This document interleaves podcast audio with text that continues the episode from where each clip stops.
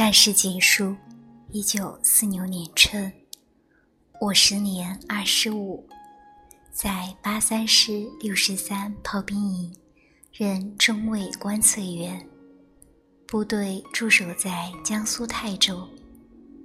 夏天，炮兵营移驻泰兴。这时，父亲来了一封信，大意是弟弟赵伦。近期将要结婚，望我能回家参加庆贺，同时也希望借此次回家机会，把我的婚事谈好。我一计划去镇江乘船，赴江西九江。到达镇江时，近晚上八九点，码头强烈的灯光映亮夜空。我顺着石级一路下行，登上一艘开赴九江的大轮船。七月里天气预热，大多数乘客不愿进舱，或坐或卧，提着行李铺盖在甲板上吹凉风。我不喜混杂在哄闹的人群里，就进船舱找了个铺位休息。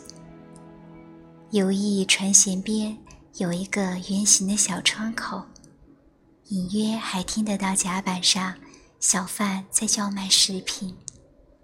而我想是疲累，很快就睡着了。船至九江，再转南浔铁路抵达南昌，然后直奔陈家桥十八号。假期不长。父亲抓紧时间，第二天就拉了我坐长途车去临川。抵达的时候，天色已晚，父子二人便投宿一家高升客栈。注定，父亲方向我介绍起亲家的大致情况，大抵是说，毛思想伯伯是他的至交。家道一阴时等等。次日，我们就去了梅堂家。屋子很大，我走过第三进的天井，正要步入堂屋时候，忽见两旁正房小窗正开，再一眼望去，恰见一位面容姣好、年约二十的小姐，在窗前。借点天光，揽镜自照。左手则拿了支口红，在专心涂抹。他没有看到我，我心知是他。这便是我初见美堂之第一印象。天气很好，熏风拂面，我也未停步，仍随父亲进堂屋。思想伯与伯母出来迎接，接着就叫了梅堂出来与我见面。稍歇了一会儿，父亲便取出一枚金戒指，大约是母亲生前早已备好了的，交给思想伯。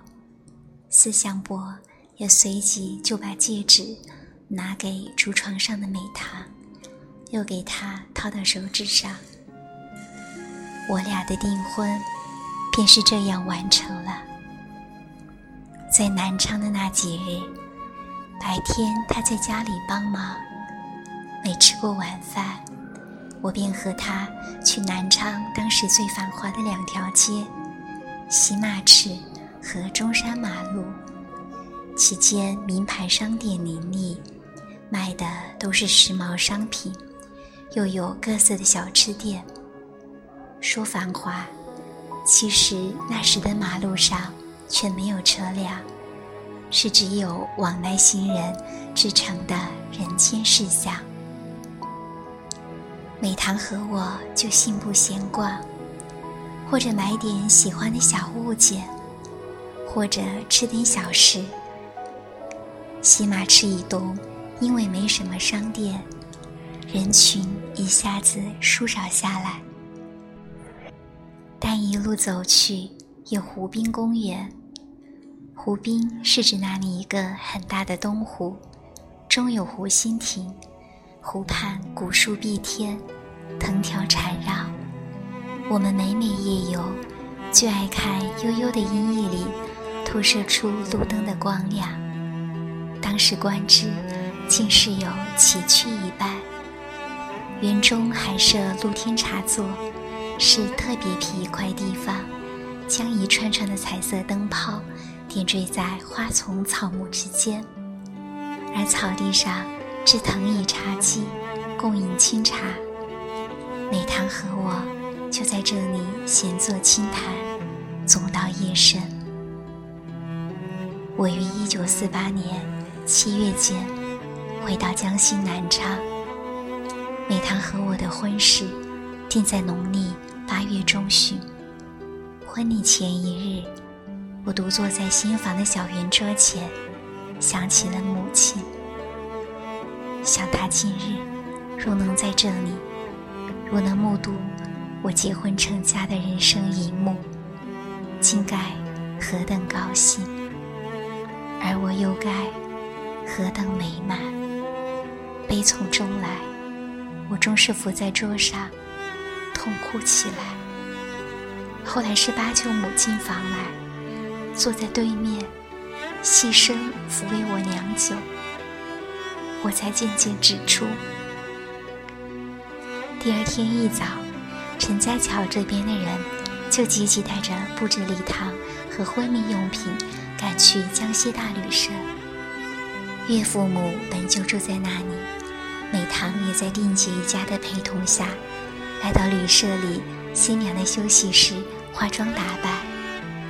江西大旅社的大门前是一个小院子，院子左侧有一排精致的小店铺，一家美容美发店，一家摄影店和一家租借婚纱礼服的店。我去美发店，最后修理发型。美棠则去选婚纱，我俩各顾各的。江西大旅社是西式风格建筑，大厅宽广高大，挑高了两层楼。厅当中竟有一个大的花台，置满各色花草。两侧有走廊，屋顶则是玻璃天窗。那天的阳光就透射而下。只照到婚礼的现场。这时的大厅也已经布置好了，地上铺了正红色地毯，正中前方摆了长方形的条桌，也铺了红绸桌布，其上放着结婚证书、美堂与我的印章和印泥等物，两边点燃了大红喜烛。聚散苦匆匆，此恨无穷。二零零八年，我独自一人回到了江西大旅社。大旅社的门前，因为曾打响南昌起义的第一枪，如今已成为南昌起义纪念馆，建筑格局也多有变化。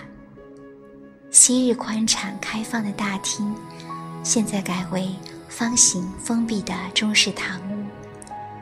厅前的花木依旧，只是当年的花台也不在。玻璃天窗已拆毁，微阳光朗照的庭前，仍是当年携手处。